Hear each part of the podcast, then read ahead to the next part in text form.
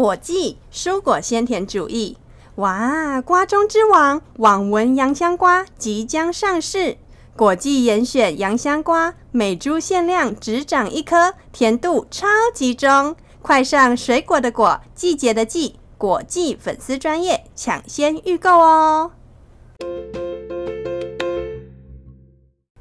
欢迎收听治疗师的便利贴，我是物理治疗师 Dami。我是职能治疗师佩仪，今天是我们的第七集。在这一集一开始呢，我想先呼吁大家，你们追踪我们的 Facebook 跟 IG 了吗？如果还没有的话，请快点上 Facebook 跟 IG 搜寻治疗师的便利贴，然后按下追踪。我们会在每一集节目上架的时候都提醒大家，然后还会整理我们的节目内容，不定时的让大家复习哦。另外啊，我们的粉丝专业现在正在办一个抽奖活动，奖品是口罩、布口罩，对，有亲子布口罩哦，所以是家长跟小孩的各一个。那有三个机会抽奖的方式呢，请到我们粉丝专业的置顶文看哦，绝对公平、公正、公开，而且奖项还不错，而且中奖几率超高。这一集节目呢，我们要聊怎么样去帮孩子选鞋子。选鞋子应该是很多家长心中的疑问，而且坊间呢，其实有很多的说法，好像没有一定的规则，要怎么样选鞋子对孩子来说是最好的。对，因为之前我就是我在帮孩子选鞋的时候啊，会去上网做一些功课，然后发现网络上有好多的说法，然后不同的治疗师也会有不同治疗师的看法，就会觉得有点困惑。应配音要求，所以我就做了这一集，给家长一些方向。对，这一集的大纲是我写的，然后配音在看到的时候一直很担心，就是我讲太多专有名词啊，解剖构造。对对对，我觉得哦，有点头痛。不会啦，我等下会尽量用轻松的方式，嗯、呃，想一想孩子在不同的年龄阶段啊，他的脚的发展，然后还有他。在那个年龄的时候，他会接触到什么样的环境？依照他的环境的不同，然后去分析他在该年龄层适合什么样的鞋子。那给大家做个参考，没有绝对。我相信就是大家应该妈妈们也都有很多的看法，给大家做做参考。那你如果觉得适合，或者是在选鞋子的时候可以提供你们一些想法的话，那我们也会很高兴。其实，在现在的生活环境啊，跟很嗯，可能十几年前吧。嗯也许更久，可能在我爸爸的那个年代，三合院的时候，嗯嗯，好像就是那个年代没错。三合院的时候，对他们那个时候是说鞋子他们很少在穿，对对，然后是要去学校检查用的。我觉得是环境比较单纯呐，都是三合院，所以他们就是都以赤脚走居多嘛。对，就是泥土啊，外面可能就是田呐，所以其实不太需要真的穿，嗯、而且鞋子是很珍贵的那时候。对对对，比较贵、嗯。我记得他们就是说那个鞋带鞋带绑在一起，要挂在脖子上，然后到学校老师会检查你有没有穿，然后再赶快解下来穿穿穿到脚上。对对对。但是现在现今的社会就不一样了，因为现今哎柏油路。对啊，很烫哎、欸，没有办法不穿鞋。对，对，而且环境也不一样啦，就是我们现在的环境也经济环境也不一样，然后现在出门其实大家非常习惯就是有穿鞋子了，选鞋子的种类也越来越多啦。对啊，选择性也很多，所以才会造成家长有点不知道该怎么去选。随着宝宝的脚的成长啊，脚的形态其实也会跟着改变。不论是骨骼啊，就是他骨头的生长，还有小小孩他的脚的脂肪是比较多的。对，他的那个脚就是厚厚的、圆圆的，很可爱，就是他的脂肪是比较多的。足弓也是一直在成长，所以啊，随着他脚的形态的不同，也有不同年龄层选鞋子的方法，而且。也是随着他的那个年龄层的一些活动量的不同，对，还有他接触到环境不同。不过啊，对于学步期的孩子的鞋子，就是刚开始准备要走路，我们可以掌握一个原则，就是 barefoot model。barefoot 就是赤脚嘛，就是一个原则，哦、就是我们尽量让孩子是接近于赤脚的状态，其实对他脚步的发展来说是最自然，然后也可以最让他。因为，因为我们的脚足弓的发育啊，跟我们脚受力的状况是很有关系的。那我们人类在我们讲很久远古时候的年代，他们其实是没有在穿鞋子，然后他们可以足弓可以发育的很好。但是在现今的社会，因为太多的人工的，不论对鞋子啊，或者是路面啊等等等，就会让孩子我们扁平足的几率其实是越来越高的。期刊上面就建议说，可以掌握这个原则，就是你越接近赤脚的状况，让孩子去经历他的逐步发展，会让增加更多的足底的刺激，对，会让孩子的脚发育的更好，而且对于他的感觉处理的调节系统也会比较好。因为通常有些孩子会有一些触觉敏感啊，或者是一些感觉的异常。嗯，那你透过赤脚走路的话，可以给他比较多的一些触觉或者是本体觉的刺激。感觉敏感，我们在之前有聊过，对不对？在那个孩子戴口罩的时候，也会因为脸部的感觉敏感。那脚步也是一样，比如说小孩子小一点的时候去沙滩，会不敢踩沙子。或者是会不敢踩草皮，对，草地也是，对他们来说那个刺激刺刺的感觉，他们会不喜欢。嗯，那个感觉输入太强烈了。对，我记得那个时候，我的女儿第一次去沙坑，我把她放在沙坑里面，她的脚是整个弹起来。嗯，对对对，还有去海边啊，还有去草地都是。我小孩大概一岁出头，然后现在去草地也是不不太愿意踩，对，他们会觉得那个感觉会比较奇怪。对，可是给孩子接触多不同的感觉刺激，其实除了减敏感之外，对于他们的大脑的发育也是会有一些帮助。嗯，对。好，那那如果刚刚我们讲到足弓啊，西班牙就有一个研究说啊，在城市经常穿鞋的孩子，他们拿这一群孩子跟在乡下常常赤赤脚走路的孩子相比。都市的扁平足的儿童比较多，在赤脚的时候能够给予感觉刺激，让孩子赤脚走路可以帮助他的足弓发展。这个我可以分享，因为像我老公，他是在他的生长环境是比较偏向下，嗯，然后他的那个足弓的发展就会比较好。你说老公就是我们上一集的 对饼爸，哎、欸，跟大家分享一下，饼爸在上一集我们播出之后的这一个礼拜。是不是表现都超好？他都没有骂小孩，而且他觉得他现在是一个楷模。他觉得他现在上了 Podcast 节目，然后播出了，他现在是爸爸界的楷模。对，他好像误会了什么，所以他现在对小孩都超有耐心。我觉得他还不错。如果可以持续多久？就是就是，如果开始开始凶小孩，你就再叫他来上一集，然后就一直延续下去。对，饼爸就是他，他是乡下长大的孩子，然后像我跟我哥就是都市长大的孩子，但是我们就真的会有一些扁平的问题。然后像我哥就超级扁平，哦，真的，对，然后就是扁平到还要穿鞋垫，嗯，他才能够走，不然他会脚痛。哦，对，然后那个时候我们有去探讨我的那个长茧的位置，好像也会影响哎、欸，他的长茧的位置是比较中间吧？对，然后我的会是比较偏在第二指骨的下面。嗯嗯嗯。你怎么自己在讲解剖？对啊，叫我不要讲自己讲。他们是说受就是受力的不同啊。对啊，因为你如果足弓没有撑起来的话，你的受力在脚的内侧就会比较多，然后你走路的时候受力多，然后就摩擦摩擦力也会比较大，所以长茧的位置就会不一样。所以就是有就是可以佐证，真的就是常常赤脚走路的孩子。对于他们的足弓发展，其实有比较多的赤脚的机会比较多的这些国家，他们的研究也认为啊，太早穿鞋子，减少赤脚的活动的时间，日后的扁平足就会有比较有可能产生扁平足。所以就是有一些研究佐证呢，多多让孩子在脚部发展的期间打赤脚，而且是去踩不同不同形态的表面，例如沙子啊、草地啊。田地，田地也很好，泥土地呀、啊、什么的，而且田那个泥土地干的泥土、湿的泥土都可以让孩子去试试看。对对，我那时候听到赤脚走的时候，我觉得有些家长可能会误会，就说：“哎、欸，那我在室内就不要穿鞋哦，因为室内就是太平整了，对，而且瓷砖比较平。”对啊，那个对他对，因为我们说不平整的表面，就是他在走每一步的时候都可以提供不一样的感觉回馈，还有受力的情形，所以他在接触不一样的表面的时候，他的肌肉一直在变化，然后一直在做不同的处理，所以对孩子来说，这样子的环境对他的脚步发展是很有刺激，而且是需要他一直在用力的，就是他用力形态会一直改变，所以对他的脚步发展会比较好。对啊，而且我听完 Dami 的解释之后，我回乡下就会让冰冰。多多赤脚走田地，但你跨得出去吗？就是搞得很脏，这个这一块就不要碰到我的事情。对，因为我个人是非常 OK 的，就是我很喜欢把小孩搞得很脏，就是脏到长辈都看不下去，所以我我很喜欢让他们去踩踩，就是沙子啊、泥土啊那一类的。我觉得小孩子可以脏，但是我要干净。嗯，对。可是这样你就会无形中好像又有一点点限制。没关系，我下次穿雨衣，我是学幼儿园的的那个老师一样穿个围兜兜。哦，好，可以啊，可以啊，反正就是让孩子多多的接受这些刺激。对啊，我们讲鞋底应该要软还是硬？那我先问你哦，你觉得鞋底比较硬的话，它接你的脚会接收到比较多的压力，还是比较少压力？鞋底比较硬吗？嗯，应该会比较少。为什么？因为你看到答案了。对。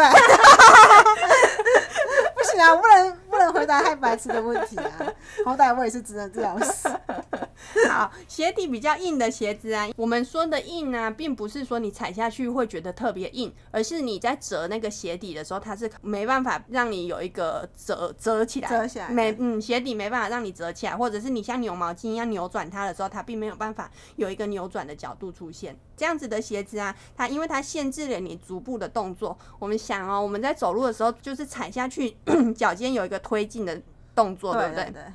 如果你穿比较硬底的鞋子，那你这个推进的动作，它没有让你的脚的前三分之一有一个往后推的动作出现的时候，对，就它是平平的下去嘛，嗯，就会比较平了，它就会限制了你的动作，所以它在你足部的压力相对来说是比较低的。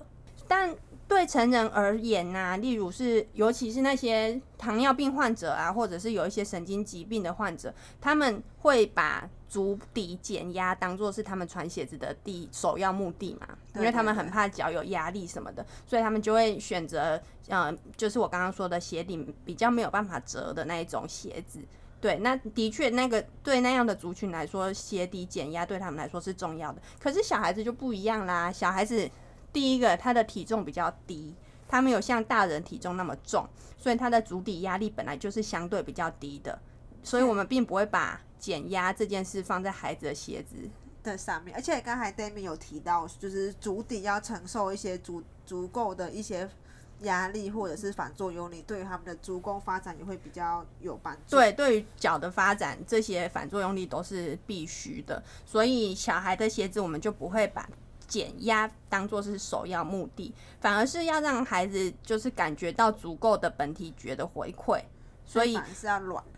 呃，对啦，就是比较可以折啦。所以我们讲英文是那个 flexible，就是弹性啊，比较有弹性，比较有弹性，然后比较可以允许孩子的那个受力是接近于赤脚的状态。所以你选鞋子在学步期的时候啊，建议会要选比较接近赤脚状态的鞋子。我觉得啦，就是如果是一岁多、两岁之前不穿鞋子也不会怎么样。一岁多、两岁之前，嗯，我觉得是因为要考量到环境啦。因为如果真的是到户外走，有时候真的柏油路太烫，嗯，对，就有需要，就是还是尤其是在夏天，所以你还是需要一些鞋子去保护足底的皮肤。对对，那如果真的要穿鞋子的话，那我们如何根据不同的年龄去选择适合他们的鞋子？好，那我们就现在就从用年龄层来看。好，如果是一岁之前，可能他还在扶东西站，扶东西走，对，爬行，爬行就不用，就真的不用穿鞋子了，对啊，没有必要啊。嗯，装饰吗？反正我觉得没必要。可能有些有些人会拍照吧。嗯，对对对，可能有，可是我不是，就是我觉得可以的，但是就是可有可无这样子。那如果是扶东西站的时候。我觉得也还不必要，因为主，因为他们零岁到一岁的时候，他们的主要的活动范围都还是在室内啊，他们不太有就是到户外行走的机会啊。如果在户外爬爬也 OK 啊。对啊，就是没有真的就是，而且就算真的要走，也距离也不远。嗯，对对，所以，这个时候并没有一定要，顶多给他一双袜子，让他保暖就差不多了。我我的建议啦，我自己觉得。对对啊，我知道有些人会给他穿到鞋袜。鞋袜是那种有底的吗？就是一个袜子，但是下面就是有有那个真的是有胶皮底。嗯嗯嗯。可是他那时候就是走的不多啊。对啊，而且我觉得那里其实有点重。哦，所以可能可以再考虑一下啦。我是觉得在一岁之前就是赤脚是最好的。对啊，对啊。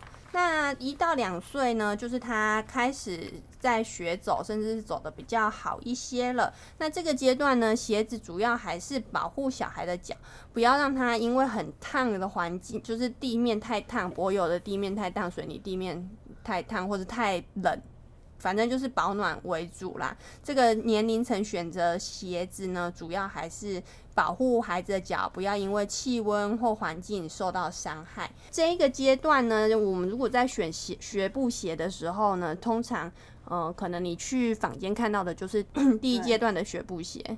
对，那这个这个年龄层他需要的鞋子就是比较柔软，然后比较有弹性的。就是我刚刚说的，如果你去折折看的话，它的前三分之一的那个脚脚掌前三分之一的地方，应该是要可以被你折的。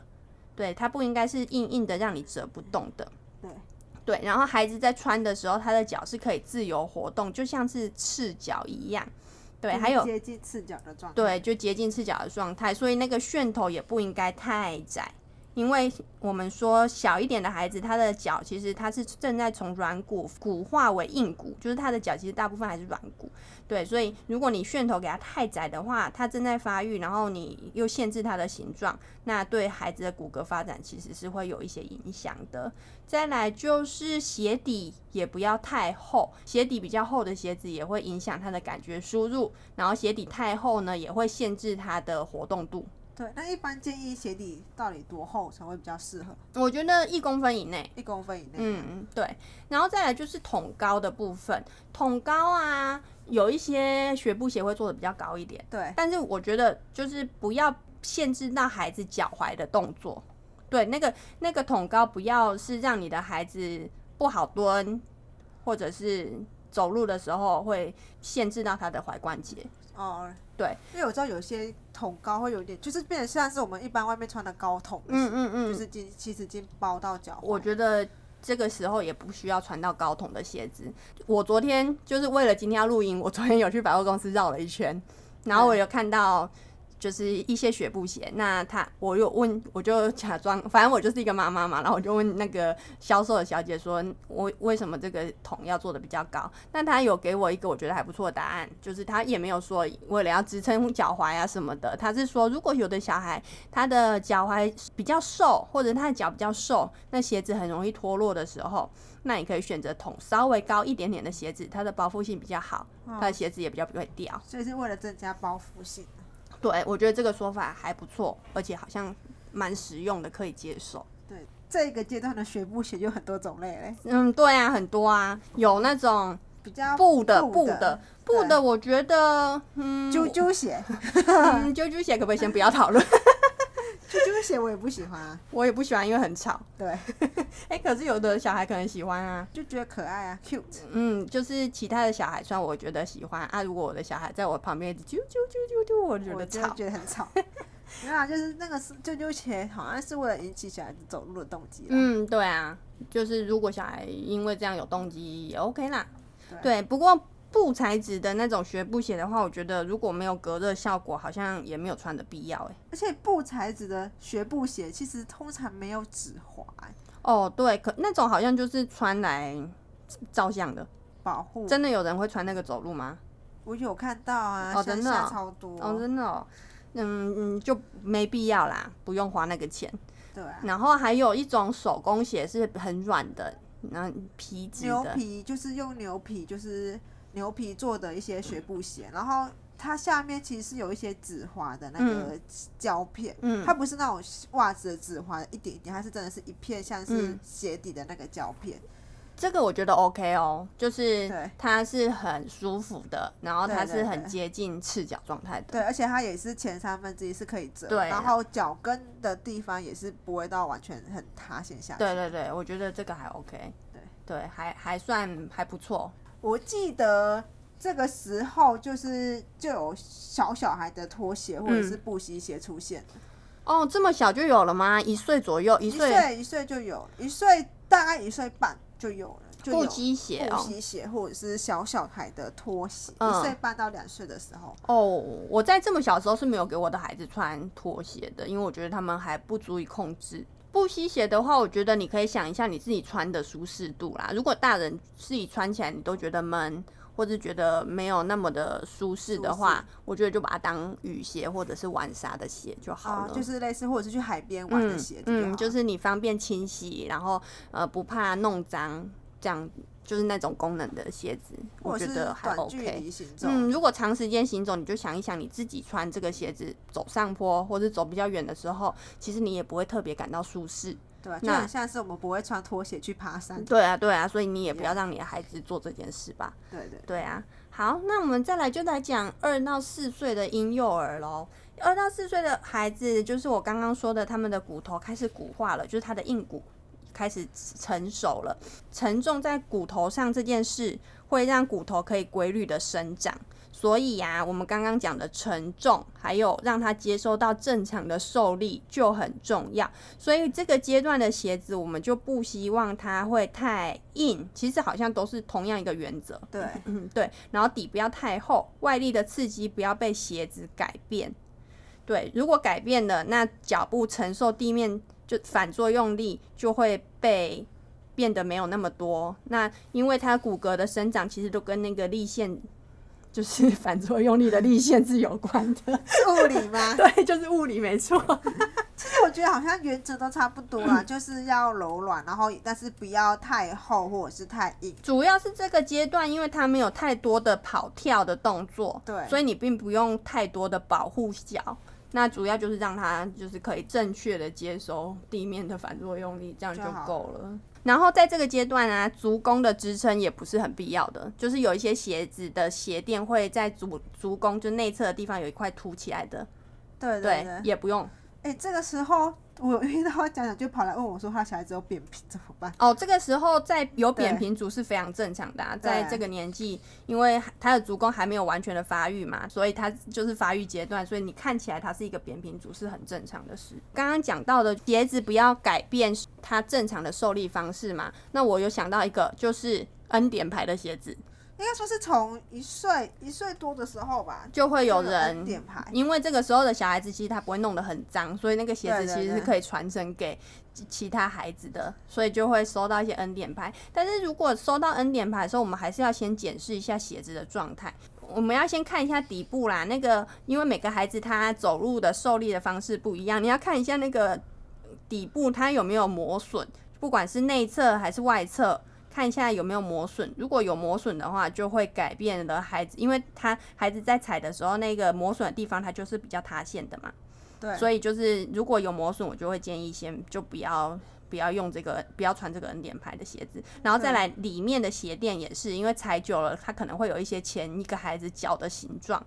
对，那那也是会改变它受力的方式。再来就是你可以平把鞋子平放在平的表面，然后看看它有没有。结构上的一些歪斜，因为有些会穿到，有些孩子会走路，因为有内八或者是外八，嗯，所以有些孩子那个鞋子其实是歪掉的。对，磨损啊，或者是结构上的歪掉都有可能。那这样如果是这样状态的鞋子，我就建议不要再给自己孩子穿了。那收到怎么办？微笑，然后就是收到鞋裤，感谢感谢他，然后回收回收，要不然要干嘛？放到鞋柜也没用啊。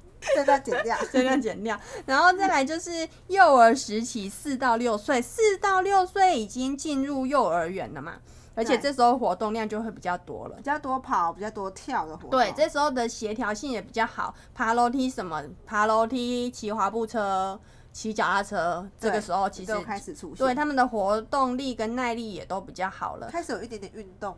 对啊，所以这个时候运动量比较大了。那我们在选鞋子的时候呢，这个时候进入幼儿园了嘛？那我们之前去幼儿园筛检的时候，其实有一有一个项目是我们治疗师在评的，就是看孩子跑步的姿势。那我就看到很多孩子他在跑步的时候啊，看起来那个脚就是没有办法很顺利，就是会拖，有点拖拖的。然后最后看起来都是因为鞋子买太大了。可能就会觉得买大一点可以穿比较久，可是真的不要买太大，孩子会因为迁就那个鞋子，然后就影响了他一些活动的动作。好，哎、欸，那我问一下哈，我们刚才就说，告诉说四到六岁的孩子，他们其实活动量会比四岁以前的孩子还要大。对，就是开始有一些运动出现，吸震功能在这个阶段还是会有会很重要吗？吸震，吸震很重要，但是因为小孩他的脚本来就是脂肪比较厚了。对。它就是它有内建的吸震功能的，哦，所以我们在找鞋子的时候，其实不用特地去找有吸震功能的鞋子，主要对啊，主要就还是我觉得，呃，鞋跟有一点点支撑，了解，对，就就 OK 了。然后还有把握刚刚的原则，就是前三分之一是可以折的，然后像扭毛巾一样扭转的时候是稍微可以弯曲的，不要太硬，这样就 OK 了。所以这个阶段就只是要注意鞋跟就是脚后跟的部分是稍微有一些就是稳结构比较稳定，不要让它扭伤。对，然后我看到一些鞋子，它会做脚后跟加高，有点像隐形增高的那种感觉。我是建议不要啦，因为就是你如果自己有试穿过脚后跟加高的鞋子，你也知道你的脚会往前冲，有点像是穿。就是增高垫呐、啊，增高垫那种感觉，我是建议，如果有这种鞋子，也是就不要给孩子穿。了解。对，六到十岁的孩子进入学龄阶段啊，这时候他的那个脚部的构造相对来说，已经比年龄比较小的孩子稳定度增加很多了，因为他的足弓已经慢慢建立了。所以这个时候，因为他开始上学啊，或者是他可能渐渐有一些球类啊、跳绳的活动，所以吸震力在这个时候就会显得比较重要一些些。不过，因为因为我们的足弓同时也是一个吸震的构造啦，对啊，所以他其实在这个时候，他们内建的吸震力又更好了。所以我觉得是看。活动需求，如果孩子就是打篮球啊，就是需要，嗯，就是需要跳的动作比较多的时候，的确是可以选择一些有吸震功能的鞋子。不过，如果只是平常一般的活动的时候，就倒也没有这么必要。六到十岁会灌篮的吗？国小篮筐会吗？会吧。好，好像会，好像会哈。而且这个时候的选鞋是不是就要有考虑到男女啊？对，因为男生跟女生的脚啊，它的形状。在大一点之后开始会有一些不同，女生的脚会比较细、比较长，所以你在选择楦头的时候就要稍微比较合她的脚，然后男生就会比较宽，所以在选鞋。不过我也不是建议说女生就穿到像娃娃鞋前前面那么窄的鞋子啦。因为那个会影响到你日后可能拇指外翻啊，是等等结构上的问题，所以而且其实穿起来也蛮不舒服的。嗯、对，可是因因为有时候可能有一些搭配需要，不过我建议不要 长时间的穿，我会担心如果孩子这样穿的话，会影响到他的那个骨骼结构上的问题。对对对，就是孩子的鞋子啊，你要定期去检查，最好每一个月都要去看一下孩子的大鞋子的大小，因为。比较小的孩子，比如说幼儿时期或幼儿园的时候，他可能一年就会长个两到三个尺寸，所以他长的速度是很快的。你要常常去看一下孩子鞋子的前面有没有太紧啊，后面还能不能放下你的手指头啊，去量测一下他鞋子的大小。如果太小了，就是要换，那也不要一开始买太大，我真的觉得不要，就是。真的会影响孩子的动作表现。那鞋子的长度我们要如何去去选择？有时候去买鞋的时候，真的是不知道到底要买多大的鞋子。嗯。通常就是长度要比孩子的脚大概多个一点五公分左右，或者是就是把手指头伸进去。你如果可以轻松的伸进一根手指头，那个舒适度就差不多。对啊，我知道有些鞋店会有可以，我去圈插龙，什么东西？啊，就咱迪卡侬啦，对啊，他就是 我发现去买那个学步鞋的时候，哦、或者是小孩鞋的时候，他们会有一个就是就是一个脚长的两尺，哦，就两脚长的尺，对对对，对，我觉得那个很好，对啊，就是就可以知道大概要买多少。对，不过量完还是要试穿，因为我以前就。想说不要带孩子出门，然后我就在纸上帮他画了一个脚型，然后就量那个长度，就去买，怎么买都不对，换两次也不对，所以主要还是要试穿，就算量了脚长，那个脚长怎么用？和鞋底吗？不是啊，然后量那个几公分，然后就去对应那个几公分啊，哦、对啊，结果怎么买都不对。我就会发现不同的品牌的长度都会不一样。对啊，对啊，所以真的很难抓。在我多次试验之后，我就决定买鞋子一定要带孩子去。有这个想法也是蛮厉害的。我不想要带那么多小孩出门。因为我个人试验跟大家分享一下，以后不要这么做。对对对。再有就是鞋底的弹性，要确保鞋子啊鞋底的弹性好，可以在地上把鞋子往地上压。那我刚刚讲的前三分之一其实就是大拇指关节的位置，要让它能够轻松的弯曲，不要很硬。你不觉得孩子的足弓特别塌陷，或者是你不觉得他容易累，或是姿势不好的孩子，真的就是给他一般的鞋子就好，不一定要有足弓支撑的。但是如果你真觉得有一些些问题的时候，我还是建议要给专业的人看看呢、啊。对，嗯因为评估之后再决定足弓支撑，支撑的怎么支撑，如何支撑，支撑多高什么的，这些其实都是有专业人员可以帮你协助的。然后粉丝专业的抽奖，请大家多多参与，谢谢，谢谢。